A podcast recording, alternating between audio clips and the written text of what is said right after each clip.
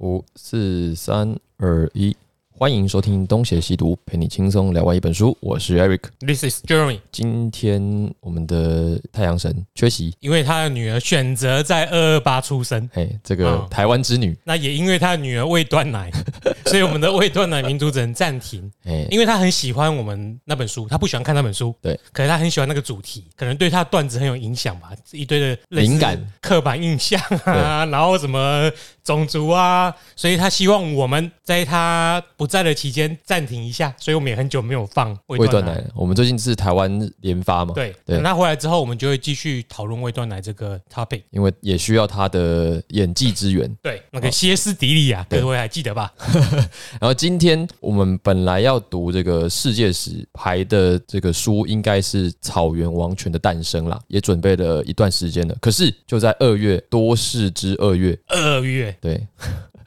这个很不幸的发生了一起很大型的战争，对，在俄罗斯跟乌克兰嘛，嗯这个我想也不需要我们再多说了，这个基本上是全世界皆知啦，所以我们就决定要临时的更换我们的书目，嗯那因为世界史嘛，我们一定可以找到一本跟现在世界相关的书，那这一本就叫做这个摇摆于欧亚间的沙皇们。对，它的副标是俄罗斯罗曼诺夫王朝的大地。罗曼诺夫是不是黑寡妇的名字啊？对啊，所以它应该是有那个影射，对，因为这个俄罗斯的姓氏就是他是一个王族姓氏啊。对，对，呃基本上彼得大帝就是这个家族出来的嘛。嗯，那尼古拉二世也是，呃因为他们就是一家人，一个家族的。好，那我们为什么要讲这个呢？因为我们还是始终认为哦，你要理解现在世界上发生的事情，除了现在当下的国际局势、大国角力之外，它这些原因也是我们应该要了解的啦。那再来是说实在的，你现在去看各个媒体去讲局势的人，难道还少了吗？嗯，比如说这个王立第二战研究所，包括这个 Chip，还有这个美中台战情势，对，甚至 Mula 啊也会讲这些新闻，对，然后还有这国个外也会啊，台通也会啊，其实都对会。对对那都会呃，我最近还有听一个李天豪的线上课，嗯李天豪线上课其实他有 podcast 停更了，可是 YouTube 还在继续做。嗯那我觉得他讲的也蛮蛮清楚的，因为他本身就是历史老师，所以他也给了很多分析。所以你要看这个现在的局势分析，不需要我们再讲了啦。对，那但是我们会发表意见呐、啊不经意的，对我们还是会讲一些我们自己的在网络上看到的一些看法的综合的这个感想，但是我们主要还是想要来谈一谈，呃，这块土地，呃俄罗斯这块土地究竟哦、它是发生了什么事情，它的前因后果是什么？哎就像这次开战前啊，嘿，那个普丁算是发了一份檄文嘛，对不对？哎，他不是写说啊，他讲说，反正就是自从什么什么时间以来，乌克兰就是俄罗斯不可分割的一部分，有点耳类熟的一类句似话，那种话嘛，对不对？对？我们听久了，只是那个主持受词换过。对那我们今天大概会提到，就是我们了解了这个俄罗斯形成的原因之后，他讲的这句话是不是挺有争议的？干嘛呢？哎、哎，虽然这句话耳熟耳熟的，嗯，对，但是我们还是有很多的疑问嘛。对在在这本书，它基本上就会一一的为我们解答啦。对，因为话说从头嘛，嗯，对啊。那开始之前呢、这个 Jeremy 要来呼吁一些事情，因为我讲怪怪的，所以让他来讲。他有偶包啦。 我们非常非常喜欢那个五星留言评价，其中有几则呢让他非常的感动啊，Eric 龙心大悦，所以在此呼吁，在此正告啊，我们东邪西毒亲爱的同胞啊，如果你喜欢我们的节目，请去五星留言啊， 唯一支持牙医系哈，呃，就是如果我们想要继续做下去，那大家的支持当然是你的留言会让我们很有成就感，会讲得很嗨，嘿，嗯嗯，那、因为大家也清楚，做这个节目基本上没有任何的收入啦。对，哦，我们可是我们的钱还在花、啊我们要要要买书，要搭车，要要买录音设备，要剪片，这些其实都是成本。那如果说一直做下去，然后没有没回有馈。然后钱烧完了，又没有回馈，其实基本上就很容易就断了。钱倒不是重点，就是你有你有出来留言的话，我们看了就会觉得很值得去做下去。那如果你出来是批评的话，我们会觉得哦，我们知道哪里要改进，也会做下去。然后节目也会继续进步。对对对，然后我说钱很重要，是因对我们来说很重要啦。对，只是对对，呃，对我们的初衷来说不是最重要的。对，只是说如果说能够呃有有永续经营的可能，当然最好嘛。嗯，那如果没有，当然就是我们自己做开心的。所谓的有用，做开心的就会像乌桑欧尼一样哦，要不要录随便啊？嗯不是不是 录完之后要不要放也随便啊？他们那个是随缘。嗯我的意思是，所谓有用就是我爽，嗯哦，我爽就是有用。哦，对，那我如果觉得做这个开心，我就会一直做下去嘛。对啊，对啊，对啊。可是如果说能够我们自己做开心的之余，那对大家有帮助，大家也愿意给我们一些建议跟回馈，那当然最好，是吧？对，OK，那完美。 perfect 那我们就开始喽。开始。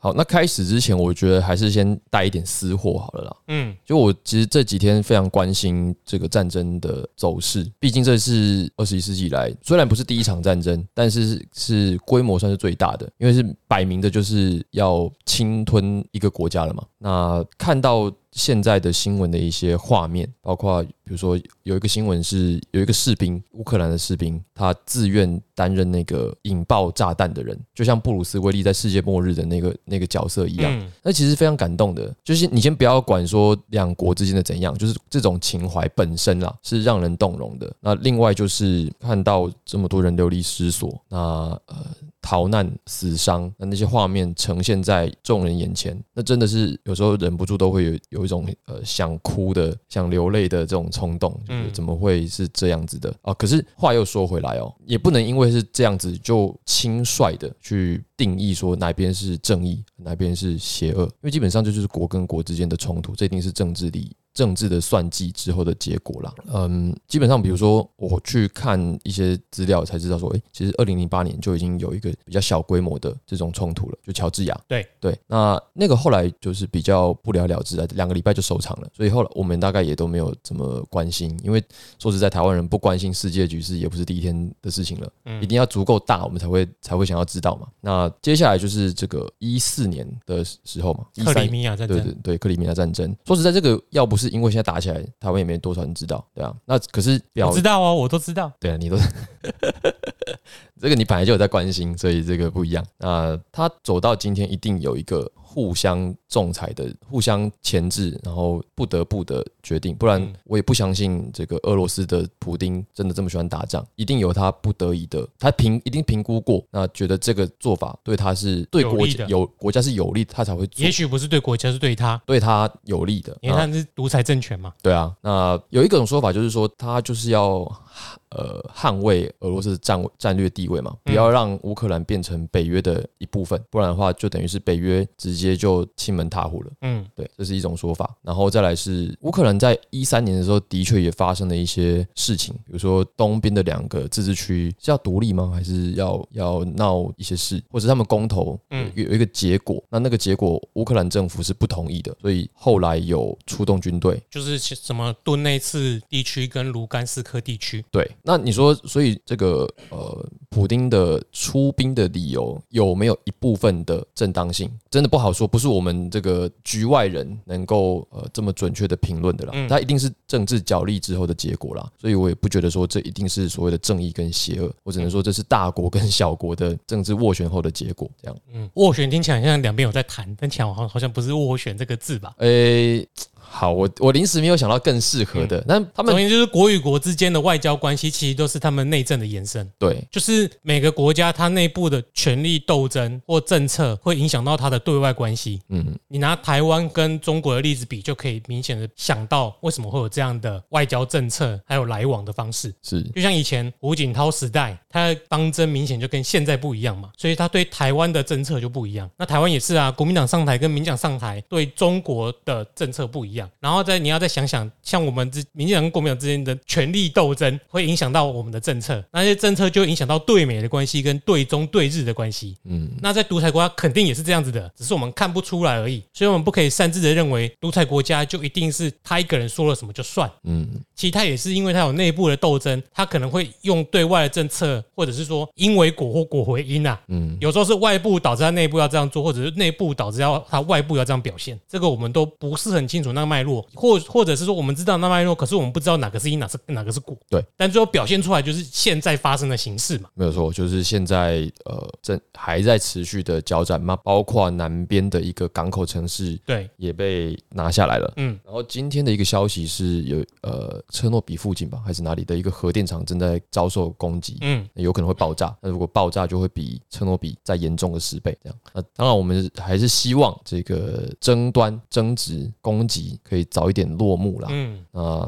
他们还在谈判嘛，就我们就只能呃等着看喽。对啊，好，以上就是对于今日的战事的的一个小小小意见啊，没有要发表我们再多了，再多就自己上网看。要因为听国际情势或者是战略方面的或军事方面的推演，有很多的节目都很精彩，对我们比不上其他人。对，这个讲这个我们就绕鬼啊，就对是对对对对，不要献丑。那好，我们就就是从这个、呃、我们今天讲的主题开始啦。那在讲这个主题之前，我有几我在读这本书的过程，我刚才跟 Jeremy 在讲说，哇，这个真的有一些呃历史教育的后遗症。嗯好，首先第一点就是我们对于整个欧洲大陆上的所谓的民族国家之前的样子，实在是很难掌握。嗯就你在你从认识这些各个民族之前的这些故事，你就已经很难找到方法进去了。比如说我们所知的最小单位，是比如战国七雄，啊，春秋十四国，都背不出来。嗯就是春秋十四国都我们都很难有概念，就是最后都知道就是战国七雄。那这已经是一个挺大的这个国家的单位了。嗯，那可是你你知道在在我们现在所知道的这个什么俄德法美日奥意英之前，整个欧洲是分成超级多的小型的武装势力的。那那个我们真的光是听你都不知道他在干嘛，你都不知道这些人到底怎么回事，以至于我们在理解的时候产生了相当大的困扰。那我觉得这个就是因为我们在从小接受呃中国史的大一统教育，大一统教育的时候，已经先入为主的认为那一些小型的部族是不重要的，是不需要好好认识的。这个就好像你要认识台湾的这个原住民，你也只知道原住民这个词，嗯，了不起高山族，再往下分就九族，但现在写的是十四族其实十四族，还对是吧？十六，忘记了，然后还有反正一直加，如果你还要再细分，其实分不完。嗯对，那就是呃，我们对于这种单位的认定是是不够的，嗯，对，就导致我们现在去认识欧洲史的时候会出现这样子的困难啦。但简单来说，就是欧洲史，你可以把它认定为春秋时期一直延续到现在。嗯，然后那些国家彼此的合纵连横，各个国家的苏秦跟张仪哦都很努 力的，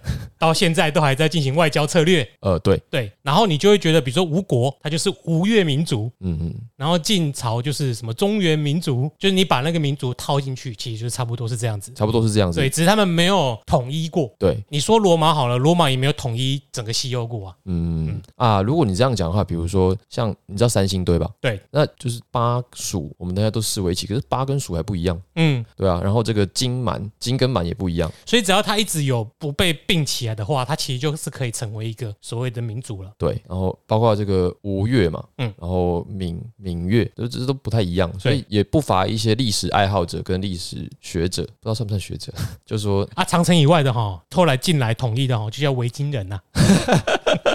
懂吧？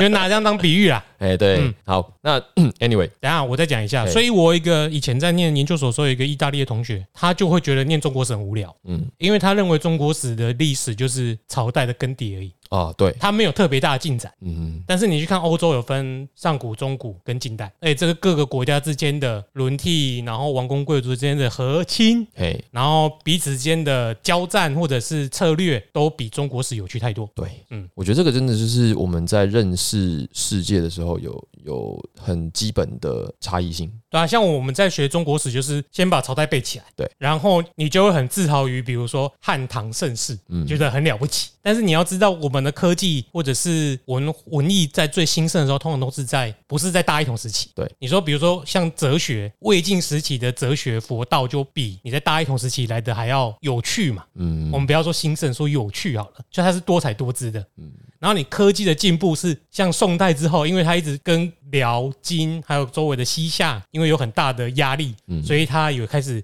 研发一些，比如说火枪啊，很基础的嗯使用火药抵御的方式，所以它科技比之前都还进步。你会发现很多的文明都是在一些你没有办法统一人家的时候很进步，很有趣。嘿啊，像比如说我们讲汉唐，它其实基本上也是一个在刚结束了这个多元形态嗯，之后的初期产生的一个结果嘛。对，那这个通常在那个盛世之后就直接往下走了。嗯，对，因为你如果你真的追求那种一统，那势必就是无聊的，对，然后没有进步的可能性的。这样好，那这是我们刚刚讲的第一个呃思维误区。嗯，那第二个呢？我觉得虽然听起来有点无知，但是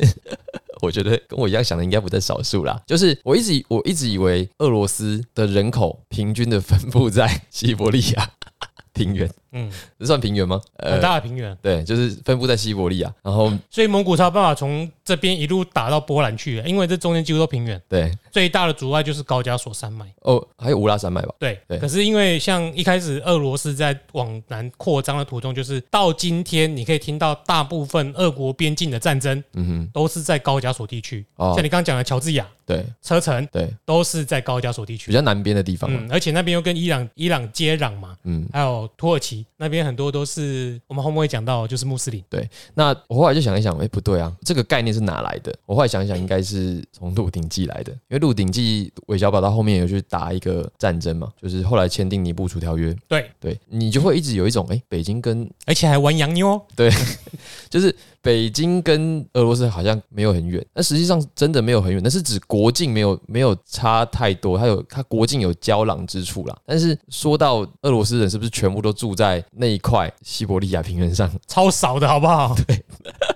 因为我去过东北，我想说，哎、这零下三四十度，这真的有人要住吗？嗯，就是而且你去的是气候比较好，所以有人在那边定居哦。对啊，我我我还不止去那里，就是漠河我是没去啦。那我有去过这个黑龙江，就是哈尔滨附近一个叫雪村的地方。嗯，干那个地方我根本丧失行动能力，我就是整天我就待在炕上就好了、啊，因为太冷了。就是我一到那里，我马上就整个人就是没有精神了，广告被靠背，对，然后就是真的是只能只能待在炕上，然后在那边睡觉。然后这地方怎么可能会有人想要想要居住呢？对对，那太真的太冷，所以实际上俄罗斯大部分的人口应该是住在乌克兰旁边的那一块地区，就是莫斯科草原、草原那一块。平原，嘿，黑土区嘛，就是大概就是集中在那里啦，所以那个整个对于整个俄罗斯的疆土的想象严重错误。嗯那我觉得除了刚刚讲的这个《鹿鼎记》之外，还有另外另外一点就是世界地图的版图好像因为那个曲度的影响，所以是比实际上看起来的要小嗯，哦，我猜应该是这样。就我们会觉得俄罗斯跟中国好像差不多大，没有，俄罗斯大多了。大很多啊。大非常多，嗯可是看起来差不多的原因，是因为可能是因为那个绘图的关系，对，这是我觉得呃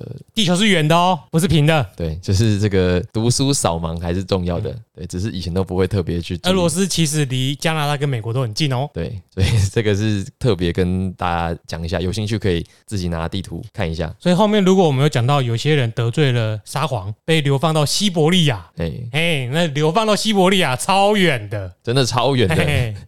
零下四十度，而你且到漠河去被劳改，你试试 看啊，而且那个那个时代不会给你暖气，哎，对，不会像现在这样，我活下来都是天选之人啊。 真的。好，那么就来到这个呃这本书哦，那这本书这个序章你要讲一下吗？序章，就是它序章有一些前言啊啦、这序章其实就是作者之所以为什么写这本的动机嘛。啊。对，我们在我们每一章的开头啊都要讲一下，作者是日本人。对，那因为这套书是八旗从讲坛社那里引进的，嗯，那这个书本来是写给日本的一般读者看的，所以它是以日本人以介绍世界史给日本读者的这种角度汇集而成的一套书系。嗯嗯啊，而且日本由于它在国防安全跟外交上都跟俄罗斯有冲突，还打过仗，对对他们现在还是有北方四岛跟库页岛的一些争议嘛。嗯，那其实动不动俄罗斯有时候也会飞过去挑衅他一下，所以日本人对于俄罗斯的研究是蛮深的。嗯，那台湾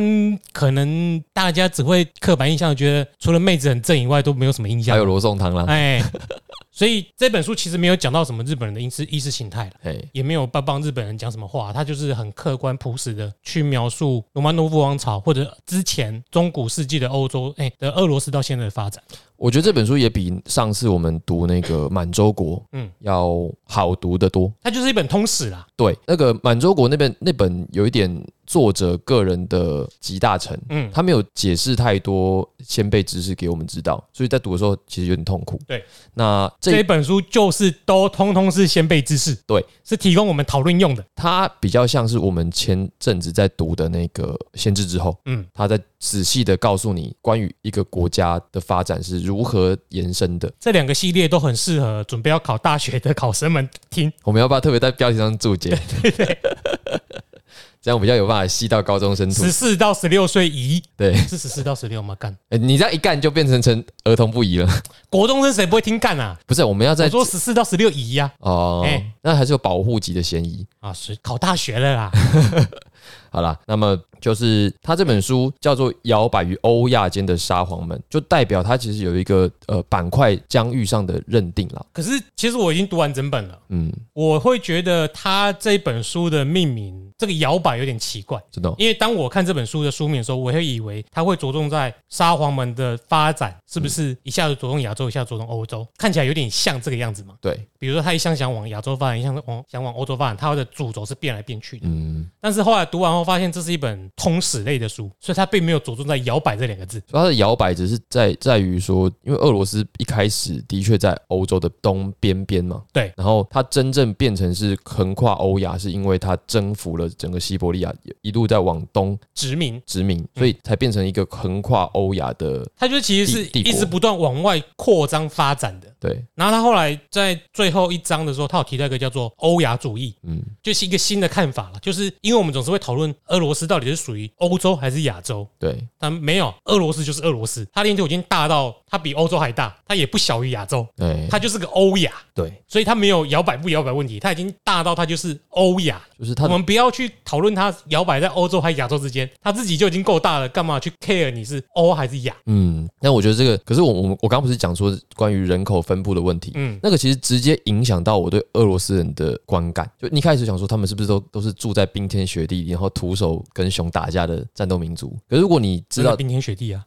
就是西伯利亚， 那莫斯科也超冷的啦。可是莫斯科有一有一段时间它是呃在森林里的，嗯，就是在欧洲的东边嘛。那东欧那里是有很多呃森林，你突然就会变成是吟游诗人的形象，你知道吗？就是从原本的这个严寒的酷寒战士变成它大概就吟跟游诗人，东北的什么外兴安岭那个森林区差不多，对，所以但冷还是很冷哦。可是有春有春天嘛，那乌克兰的基辅就是草原，嘿。然后西伯利亚可能是反正冻土区太冷了啦，对，要开发也很难，大概而就且这样。你刚你刚刚讲到基辅，我们就要就是讲到说，哦，你我们认定的俄罗斯的历史还不是我们现在所想象的这样哦，没错，它是经过一段时间的变化的。嗯所以我刚刚讲说，其实最早最早的俄罗斯人的形象，搞不好就是开心的农民，加上这个吟游诗人，搞不好有一些小精灵的传说，嗯跟我们现在比较知道的德国黑森林的那种状况，可能是比较接近的。嗯，对，那这这个历史是如何，我们现在就准备来讲下去。那得得得得，诶，我们已经已经已经那个，我们刚我们现在是这个各种开本，有没有？有点像研究生要开题的这个闲聊的，因为这个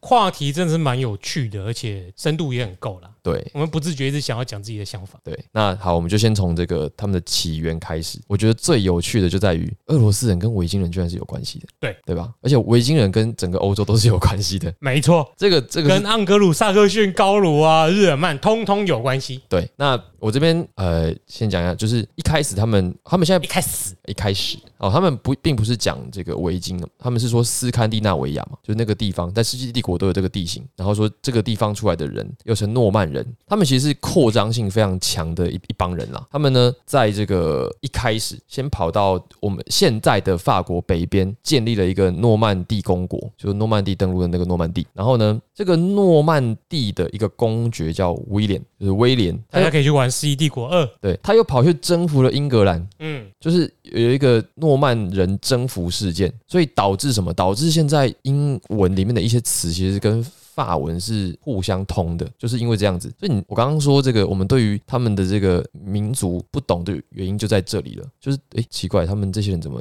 互相呃征伐？可是他又不是国家，对，这个是难解的状况。呃，包括我之前对于英国史也很难进去。嗯这个有机会我们开到英国那本的时候再来好好聊。嗯，对，那么他们除了就是呃往整个西欧前进之外，其实他们也陆续跑到意大利跟东欧。那么其中哦，在这个西元八百五十年之后，那这个有一支这个诺曼公国的英雄叫做刘里克。那刘里克有一对家臣兄弟家臣，那这个家臣他们要远征君士坦丁堡，那途中他们就经过了涅伯河。对，他们在涅伯河的时候就涅伯河最近也是关键字哦。啊，对对对对，嗯可以可以注意一下。那么涅伯河有一个中型城市，这个中型城市呢叫做基辅。对，那他们路过这城市，想说，嗯，这些臭仔美拜美拜。洪水金鹤，嘿啊，因为它刚好就是一个呃水陆中枢的枢纽，嗯，所以就把它填过来，从这个原本的可萨汗国中，韩国可萨汗国中就把这个流城汗的汗呐、哎天克汗那个汗。对对对，就把这个城市填过来，占为己有。那我们先讲一下嘿，两句。你看到这个韩汉国或韩国哈、哦，嘿，它其实就是像是蒙古人或穆斯林征服在那边建立的国家，通常会叫韩汉国，国，嘿，对，我们现在叫汉国，啊韩国，我们我们我们我我们后都面叫汉国，啊我们后面都念韩国好了，不然听起来很像 Korean。可是会很像天克汗，对，可是都叫汉国。好，那就统一叫汉不国。知道啦，如果没有，我说我们这边我们这边定一个一个约定可，是应该都是那个印度的三个最有名宝莱坞的男星有没有？嘿，他都叫可汗呐、他英文那个念发音都叫卡汗，就是哦 K 真的哦 A 什么 H N，就是亚伯拉罕的那个，通常有点亚伯拉罕，不其是实不是不是不是哦，是因为那三个宝莱坞的男星，他们通通都是穆斯林，哦，那穆斯林会很容易用这个当做姓或者是名字。所以我们还是念汉好了。对 OK，好，那就是这个可汗啊可汗他好们名字叫可汗，这个是汉国，对，好，那就汉国，后面都是这样子哦。可汗就是应该类似君主的意思啦。啊、嗯，好，总之，呃，这这一对兄弟把基辅扛走之后，刘里克的后人当然不可能就放他们在那边，他们就刘里克的后人就派兵去基辅，把这两对兄弟把这对兄弟干掉，所以呢，基辅就自然而然就变成这个刘里克家族的版图哦。那这个刘里克，我想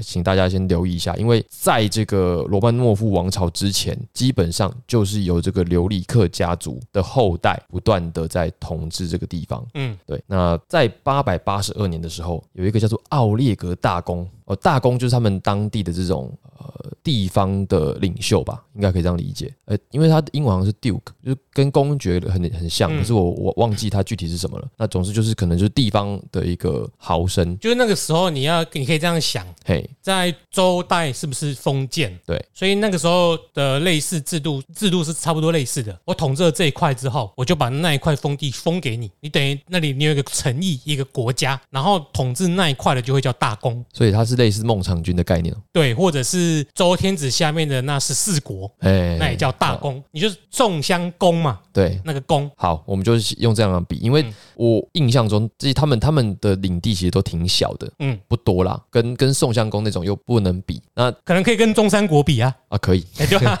因为本来分封下去就是会再继续分封下去。嗯对对对对对。好，那么这个奥列格大公他就宣布基辅变成罗斯的众城之母。那这个罗斯就是我们现在讲俄罗斯嘛？还有一个叫露丝，对对对反正就是 R U S 露丝。对。那他这个罗斯好像意思就是指他们那整个地方，嗯还是指那个国家？我有点忘记了。但是俄罗斯跟罗斯其实在俄罗斯语是一个意思的。对对对那对你就可以看这个叫基辅路斯嘛，对，然后叫俄罗斯嘛，对就看到这个罗斯结尾，嘿，然后还有一个就是白罗斯，就是所以它不叫白俄罗斯，它不是 White Russia，它是 Belarus。所以是白罗斯嘛，对，啊，所以很多那个地方的地区都是或国家是这样命名的。对对对，嗯所以这个罗斯众臣之母是基辅啦，所以基辅在这个时候就正式的形成一个国家，而且是由这个从呃斯堪的纳维亚的诺曼人，就是维京人，对，来领导的。那他们也发生了一个有趣的现象，就是夷狄如入夷狄入这中个。国则中国之，对，那这个所以诺是夷狄入露丝则露丝之。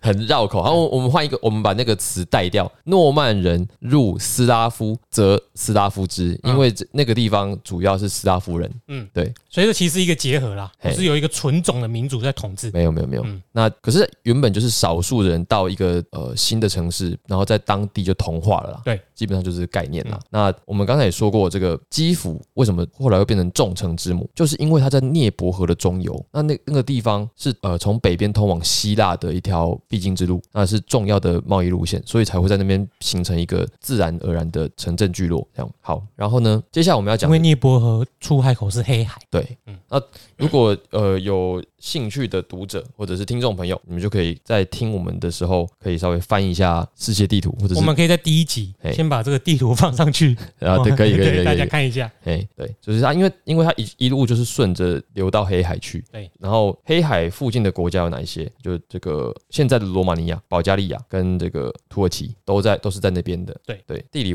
位置是如此啦。好，那这个是讲到他们的起源，那再来就是那当地的信仰，我们现在都知道这个俄罗斯应该是东正教嘛，嗯，那东正教实际上它就是基督教的一支啦，对啊，希腊正教对，希腊正教，那这个就牵扯到这个我们有背过一个很有名的年份，四一四五三对年，嗯对对，四七六一四五三嘛，那其实就是依照这个这个年份，然后去呃判断说整个罗马帝国好像是分成两边吧，哦，四七六年是西罗马帝国灭亡，对一四五三年是东罗马帝美国国灭哦灭亡亡，，对对对对。那那我们现在讲的是四七六，那就是变成基督教就变成两个派系，对，两两支啦。那另外一支就是我们现在讲的这个东正教，可是在这个时候，东正教应该是还没有形成现在这个样子，不是很确定。现在都我们现在其实应该都统称基督教，统称就是不管是东正教、天主教、新教还是新教，通通其实都应该叫做基督教。嗯，对，这是一个宗教的分派上的说法。那么基辅这个地方是什么时候开始信基督教的？哦，这就是一个呃早期的问题。嗯，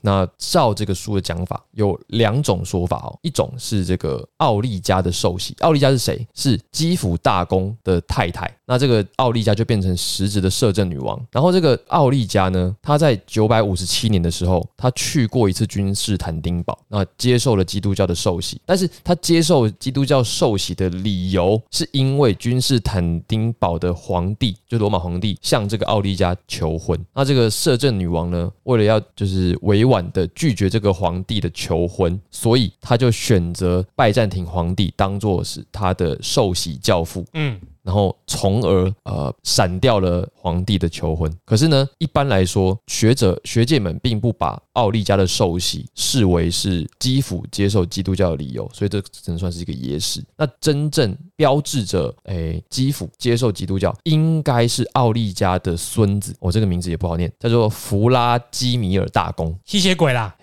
因为后面会出现很多这种真的不哎知俄罗斯的姓氏真的名字真的比较难记，对，不知道该不该介绍给各位，可是你不介绍，不知道怎么讲，所以只好讲。对，而且这一个弗拉基米尔跟后面还有弗拉基米尔一堆。一堆，一堆。那这个我们慢慢再分呃分析给各后位面听。还有围棋呀、还对有司机呀、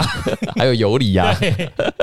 伊凡呢，对，还有彼得，嗯，嗯，还有三世四世乌维博维。好，我们讲说这个奥利加的孙子弗拉基米尔大公接受受洗的时候，才正式代表基督教进入了俄罗斯世界，就是嗯基辅公国。那么它的过程呢是什么？就是拜占庭皇帝哦，他因为一次的内乱哦，他就向这个基辅大公弗拉基米尔求助。那条件是什么？条件就是拜占庭的皇帝必须要把自己的妹妹嫁给弗拉基米尔啊，弗拉基米尔就同意嘛，所以呢，他就派兵去支援拜占庭的皇帝。那叛乱平定之后，那么皇帝反悔，嗯，所以弗拉基米尔就转而去攻打拜占庭帝国，所以皇帝就不得不同意。这过程也是蛮拜占庭的啦。 对，那这个皇帝最终屈服，说好啦，那妹妹嫁你，但是有一个条件，就是你弗拉基米尔要信基督教。嗯，对，所以 就是我真的不知道拜占庭这个国家到最后到底在干那嘛。那回头补充一下，嘿，因为四七六年以前是西罗马帝国还在的时候，对，呃，怎么讲？他们被灭亡之后，西欧就分裂成很多国家嘛。嗯，因为没有一个统一的力量可以去帮把他们控制住，对，所以有一个教廷就在西欧留下来了，嗯，就是罗马的教廷。对，所以在西欧地区就是一个政教分离的体系。嗯那由于东罗马帝国还存在着，而且后面持续存在一千年，嗯，所以它自然而然形成一个，当你是个人皇的时候，你不会希望有个什么宗教界的代表、上帝的代表来钳制你的啦。嗯，所以在东罗马帝国就是一个政教合一的制度，啊所以它对叫东正教。那由于它是希腊化延续下来的，就叫希腊正教。对，说的很好哇。这个我之前其实有稍微了解一下，可是我现在已经都忘记了。那其实都是客观环境造成的。对，你分裂，你分裂成很多小国的时候，大家会去争取你这个上帝的代表的认同，所以教廷也很厉害的，在这各国的折冲中间，就是生存到现在，成为让世界上现在世界上呃个不管是东正教或者是基督新教也好，都要尊敬他的一个基督教的中心。嗯，而且这样如果照这个理路说起来，其实，在当时一个国家选择性基督教，它是有政治价值的。对，比如说一样是这个由斯拉夫人创立的国家，一个叫捷克，嗯一个叫波兰，他们各自都在九二二年跟九六六年，就是一千年前，嗯嗯，哦，都信奉基督教。那匈牙利也是在一千年前后改信的基督教，嗯嗯，那理由是什么？因为接受基督教的统治者在国际间，当时的国际间会有得到其他国家的对等地位，对所以这完全就是一个政治的盘算嘛。嗯，那只是说，具体基督教进到那个国家之后产生的影响，又是另外算的了。我们再切出去就更有趣喽。嗯，因为当时我们刚刚讲的，各国都在争取基督教的认同嘛，对，或者是争取认同基督教以增进国际之间的地位，嗯，所以他们在表现对基督教的忠诚上也会特别的卖力。哦，也就是说，我们回回头看到我们之前讲的阿拉伯半岛，对，是不是也在九百一千年左右开始发展？哎、对耶，所以那个时候的十字军东征，就是那几百年间哦，不是讲哪一年哦，嗯哼，在争取耶路撒冷的认同上，为什么两边会对立的这么严重？哦，就我们再往上一层来看的话，对对对对，对，就是宗教在那个时候是非常的啊，我们怎么讲？有号召力嘛？对啊，或激烈、血腥，什么都是啊，嘿，嗯，因素很多。对，就是嗯，再来，我觉得有一个细部的，就是就是统治者除了政治角力之外，他又他本身到底对那个东西有没有真正的信仰，或者他有别的算计，嗯，这个我其实我们就也不可考不清楚。但是宗教的这个影响力的确是显而易见。那么我们刚才说到这个这个弗拉基米尔改信基督教之后，又传了几代，到了一代叫做智者亚罗斯拉夫大公哦，就是这个大公的时代呢，他就基本上已经把整个宗教制度方面都统整完毕了。嗯，包括他就设立了都主教的阶职呃直接哦，主教直接，然后他也专程从君士坦丁堡去招聘希腊的圣职者，然后呢也导入了西里尔字母，就西里尔字母在他那个年代就已经基本上算是完备了。那西里尔字母就是现在整个俄罗斯文的基础，就哎我们哎看不懂的那些东西，对对，所以其实很像 A B C D，又很不像 A B C D。对，可是很早他们就已经基本上完成了，而且嗯这个西里尔字母到现在已经是欧盟的第三种官方字母嗯了，它仅次于这个拉丁字母跟阿拉伯字母之后最多人使用的。嗯嗯，那是说它使用的人口一半都在苏联境内了。嗯，对对对，就好像前苏联加盟国。对对对对对，那包括有一个圣像画叫做弗拉基米尔圣母像，也都是在智者大公的那个年代完成的。我记得那个像好像还有在东宫里面吧，好像是我好像看到过。你有去过我去过东宫啊，干我去过俄罗斯哦。哦哎？呀，那你讲这个有感情啊有啊有啊有啊。 ？OK，好，那等可一是下那时候看太多了，我记不清楚、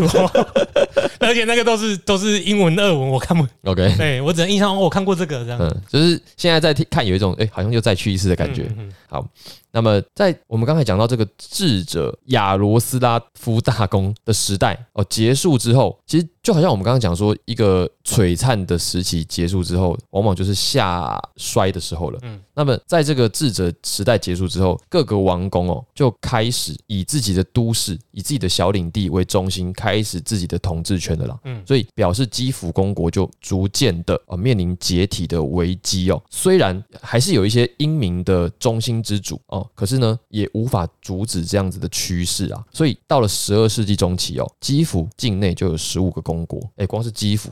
就有十五个公国，嗯你不知道那时候的基辅境内是多大啊、呃，应该就是现在的乌克兰的的那个区就域，基辅的周遭嘛，它对啊不对一定是基辅城啊。可能没有现在的乌克兰那么大了。对啦，对，那只是说光是这么小的地区，你你可以想象它不会有乌克兰这么大，但是光是这么小一个地区就有十五个公国，就表示他们的权力是非常的分散的。嗯，对，那虽然我们不知道分散的好处是什么，但是我们我知道分散的好处是什么，但是我我们知道统一的坏处是什么。我们受大一统的观念思想中，觉得分散不是件好嗯事。这样，那其中哦，在这个十五个公国里面哦， 基辅十五霸，对，西部十五吧。哎、说得好。那有一个地方叫做弗拉基米尔苏兹达尔公国，靠腰有够难念。那么它是在森林地带啦。那这个公国哈、哦，它就吸收了南部的这些因为逃难哦，逃到他们那边的一个平民，那些平民，他们就建立了一个诺夫哥罗德城啊，现在叫高尔基城，这你有印象吗？没有，我对诺夫哥罗德这个名字还比较有印象。它好像是一个特殊的存在，因为这个城市，这个城市是相对来说它是在北边的，它的位置比莫斯科还要在北。应该说它现在叫做诺夫哥罗德城市吧？它附近有一个城叫做圣彼得堡，嗯，对对啊，因为我记得诺夫哥罗德，可是我不记得你刚刚的挂号里面那个县什么什么城，高尔基城。对我没听过。对，如果我们没有讲错的话，这个诺夫哥罗德城它基本上快要摸到芬兰了。对对，那好，我们就可能要修正一下我们刚才说这个基辅公国的疆域了，嗯因为显然这个诺夫哥罗德城已经超过了乌克兰的领土了。对，它在现在的俄罗斯境内。嗯嗯，对，所以我们刚才讲的那个十五个公国，呃，修正一下，我们不知道它当时的疆土大概是如果什么我位置没有错的话，嘿，诺夫哥罗德是现在的一个州，然后它的首府叫做大诺夫哥罗德。应该是同一个指同一个地方啦。嗯嗯嗯对对对，那这个这个诺夫哥罗德城，我们之所以要一直讲，很重要的原因就是等一下还会提到。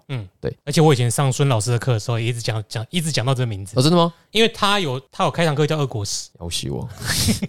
我们这个是这个孙隆基的影响。哎， 对对对对，他对中间那一块很了了， OK，哎那之后看看老师有没有兴趣听一下。他好会不会听不懂？ 老师，你你在说什么？你要不要上节目来骂我们？ 你们两个小王八蛋！他不是李敖啦，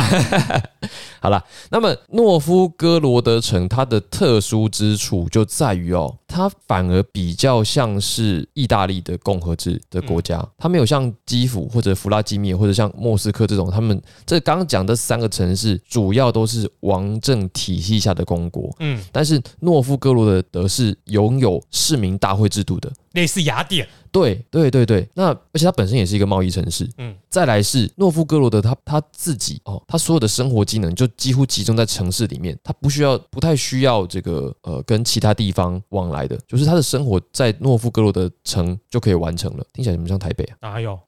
好了，我这个哎台北明明就吸其他县市的血，你不要那么 乱讲。好了，嗯我这个刚刚这个有点偏见，断个电还要优先供给台 北，南部还要继续停电，好，我们不要拉仇恨了，我刚刚只是随突然想到你了就台北人啊。哎，对，拍谁？ 好了，那这个 如果有同呃各位朋友有兴趣，可以去看一下诺夫。你不要遗忘了你的协议留着台中人的协议、有啊。啦，我知道啦。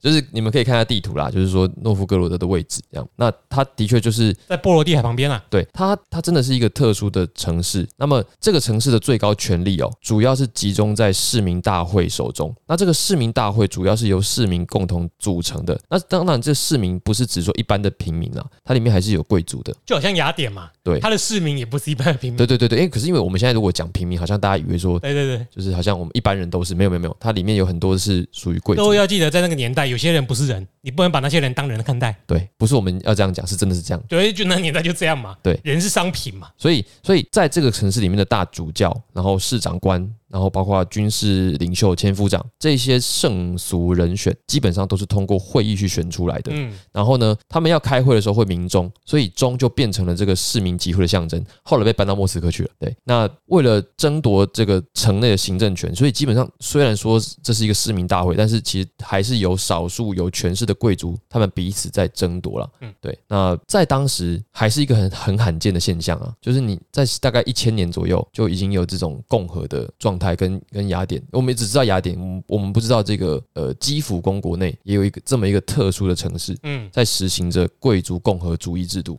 对我也是看书才知 道的。我也是看出才想起来的，对，所以他们这里的王公只是就是一个名号、欸，就是对啊他们没有办法实行任何的独裁。他们不是一种我们想象的中央集权可以彻底的管到每个角落啦，对，嗯那这个城市之所以重要，就在于后来基辅公国被蹂躏到一点也不剩的时候，这个城市还在。那所谓蹂躏的一点也不剩，就指的就是鞑靼之恶。鞑靼指的就是蒙古人，对蒙古人。这个时候蒙古人来了，那时间大概就是一二二几年的这时个候。我我也记得很清楚，哦哟，因为在念，不管是你在念草原民族的历史，嘿，或者世界史，或者是俄国史，对，老师都也在强调蒙古带来的改变。摧枯拉所以朽你。会记得这一个事情，对，但是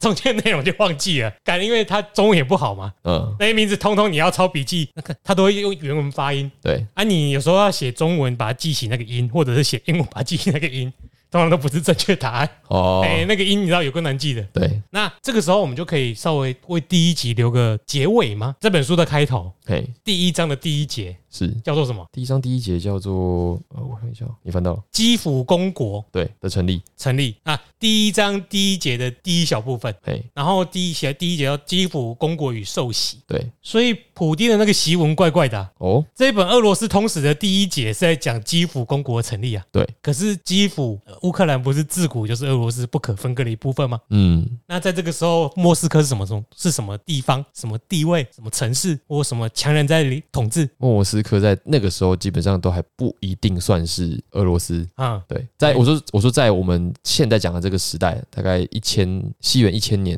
到一千两百年左右的时候，莫斯科可能已经是整个基辅公国的一个部分，但一是个小农村，一个小农村或者一个一个城不晓得，嗯但是当时的中心在基辅。对对，所以他那个檄文听起来怪怪的。嗯，但是这个他肯定也不会请俄罗斯的朋友们，请乌克兰的朋友们，听得懂中文的话， 只有你的俄语，咱们的五星 留下你的意见。对嗯，好，那呃，刚刚 Jeremy 讲的这个，就只说，其实最早最早，俄罗斯就假设我们以现在俄罗斯来讲，它的发源地并不是莫斯科啊，对啊，它的发源地是基辅。嗯，然后呢，基辅后来这个地方原址成立了一个新的国家，嗯嗯，叫做乌乌克兰。而这个乌克兰其实还成立到现在也不过就是三十几年，非常短了、啊对对，那他们之间的关系就很复杂了，所以独裁者在找理由的时候，嗯相信独裁者的理由人，我想脑子都有点问题。或者是他他的时间断线断在一个地方，你要看听得出来，嗯，对，像满清的来源是女真，哎，然后那这中国的来源是女真。嗯然后呃，台湾什么时候变成中国版图的？哎、嗯，对，这些东西都是你呃所谓自古要夺古啊，这个就是一个时间断线的问题。这样但实际的情形不用在那边自古，对是就是，不是就不是，我们该怎就么做就该怎么做。对哦，好好，那我们今天这期节目就讲到这里。如果你喜欢我们的节目，请帮我们按个五星好评，并且留下你的感想。那我们现在也开启了。岛内专案，对，如果有兴趣资助我们买新书的话，那也请看我们的链接。好，那我们到这里，我是 Eric，我是 Jeremy，好，我们下次见，拜拜拜。